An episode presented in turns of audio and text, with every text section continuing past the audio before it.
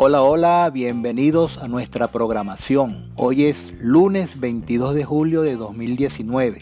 Soy Jaime Manso y esto es Aprendiendo a Emprender. Hoy vamos a hablar del arte de empezar de Gui Kawasaki. Comenzamos.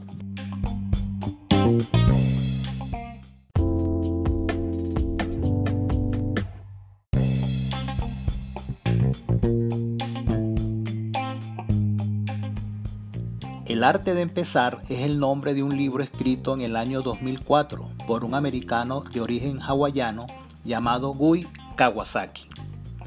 Kawasaki fue el director de marketing de Apple en la época de Steve Jobs.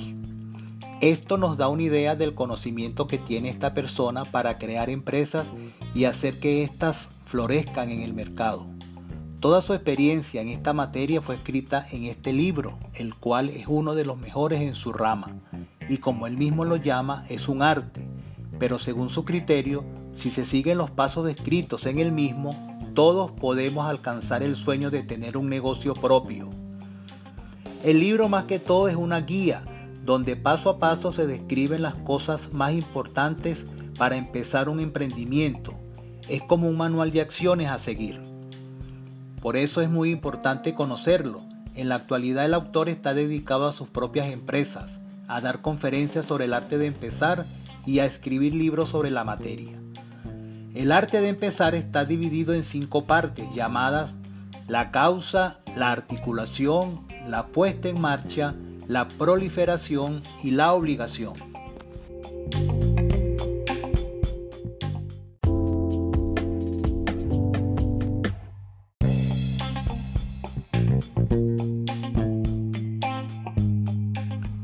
Primera parte, la causa, el arte de empezar. En esta parte del libro hay cinco apartados. Primero, crear algo con sentido. Esto se refiere a que sea lo que sea el producto o servicio que se vaya a crear, debe ser para mejorar la calidad de vida de la gente, que vaya a satisfacer una necesidad, sirva para corregir una injusticia o hacer que ese producto sea mejor de los que ya existen en el mercado.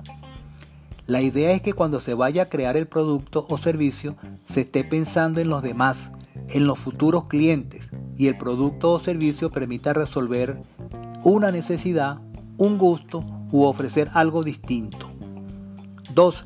Crear un mantra. Un mantra no es más que un eslogan publicitario que identifica a la empresa.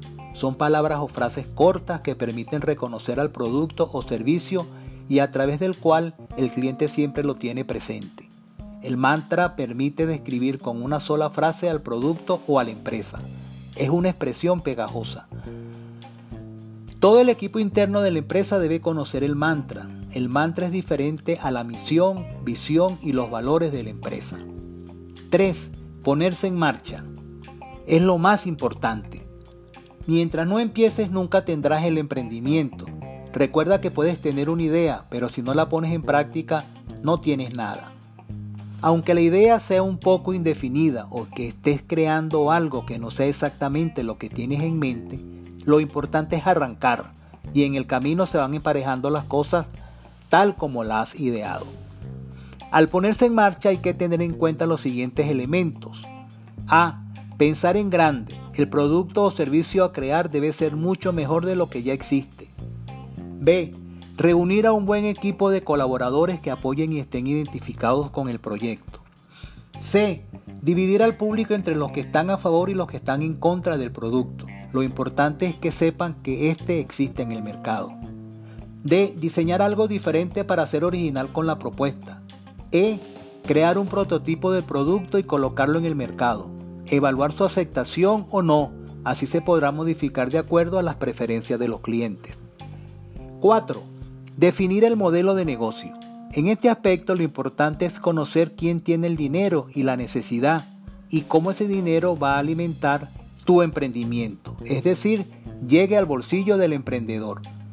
Al principio definiendo estas dos cosas se tendrá un buen plan de negocio que más adelante se perfeccionará. Saber quién tiene el dinero y la necesidad significa conocer quiénes serán los futuros clientes y lo que se va a satisfacer con el producto o servicio que se está creando. Estas cosas hay que definirlas lo mejor posible, porque es el cliente el que tiene el dinero y la necesidad.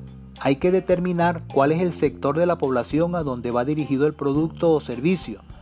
También es necesario definir el mecanismo de marketing y de venta para lograr que el dinero de los clientes llegue a la empresa.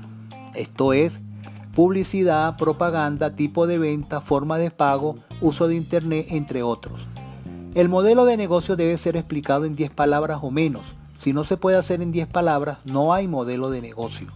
Si no se sabe cómo hacer el modelo de negocio, pueden ver los de otras empresas e inspirarse en ellos, modificarlos o copiarlos. 5. Metas, supuestos y tareas. La meta es aquello que va a marcar el progreso del emprendimiento. Lo mejor es definir fases intermedias de lo que hay que hacer hasta lograr el objetivo final de un semestre o año.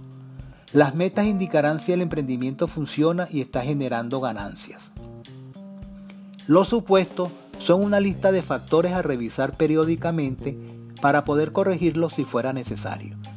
Las tareas son todas las acciones a realizar para desarrollar, fabricar, vender, promocionar, transportar, vender por internet, entre otras cosas necesarias para poner el producto en el mercado. Todas las metas, supuestos y tareas deben hacerse por escrito para poder delegar funciones y poder evaluarlas.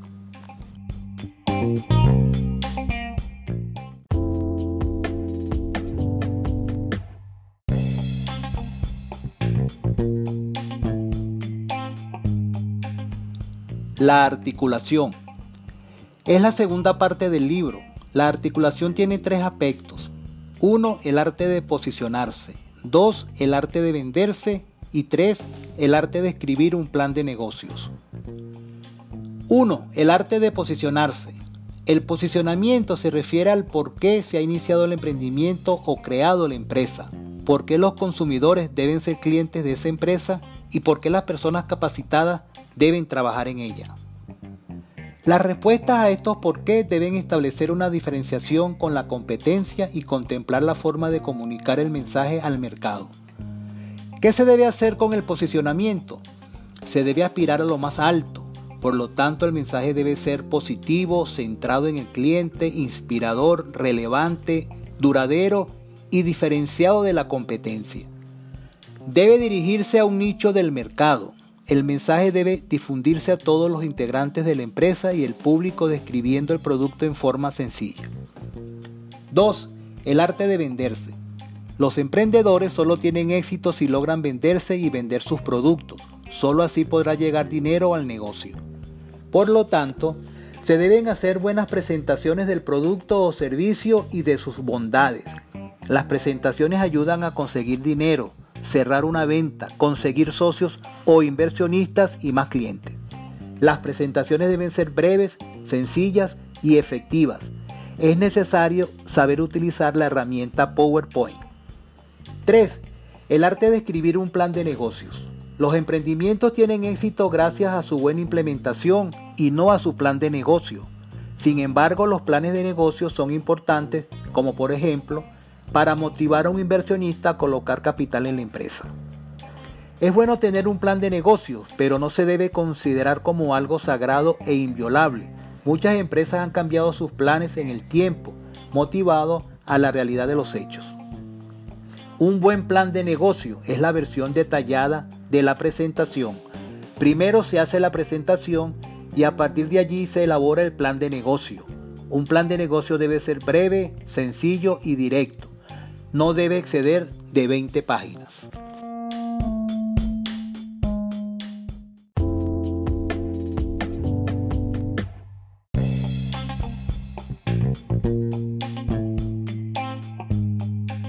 La puesta en marcha. La tercera parte del libro tiene que ver con la puesta en marcha del emprendimiento. Contempla 1. El arte de salir adelante con tus propios recursos. 2 el arte del reclutamiento y 3. El arte de conseguir capital. 1. El arte de, salir adelante con tus propios recursos. Aquí el autor plantea cómo sobrevivir a los primeros días de iniciado el emprendimiento con solo los recursos propios. Expresa que si se hace bien solo será una etapa del proceso.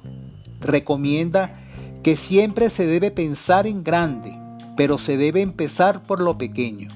Nos señala la necesidad de hacer en los inicios del emprendimiento las siguientes previsiones. A. Buscar flujo de caja y no rentabilidad. B.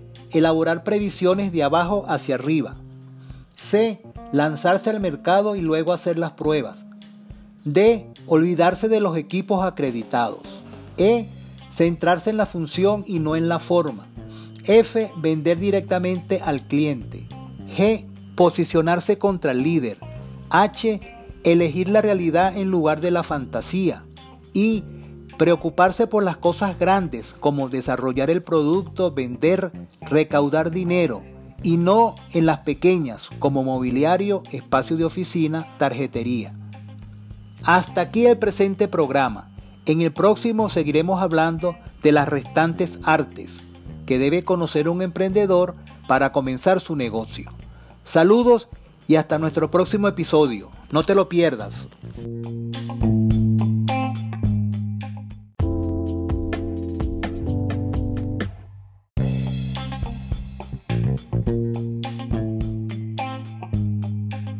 No olvides suscribirte al podcast.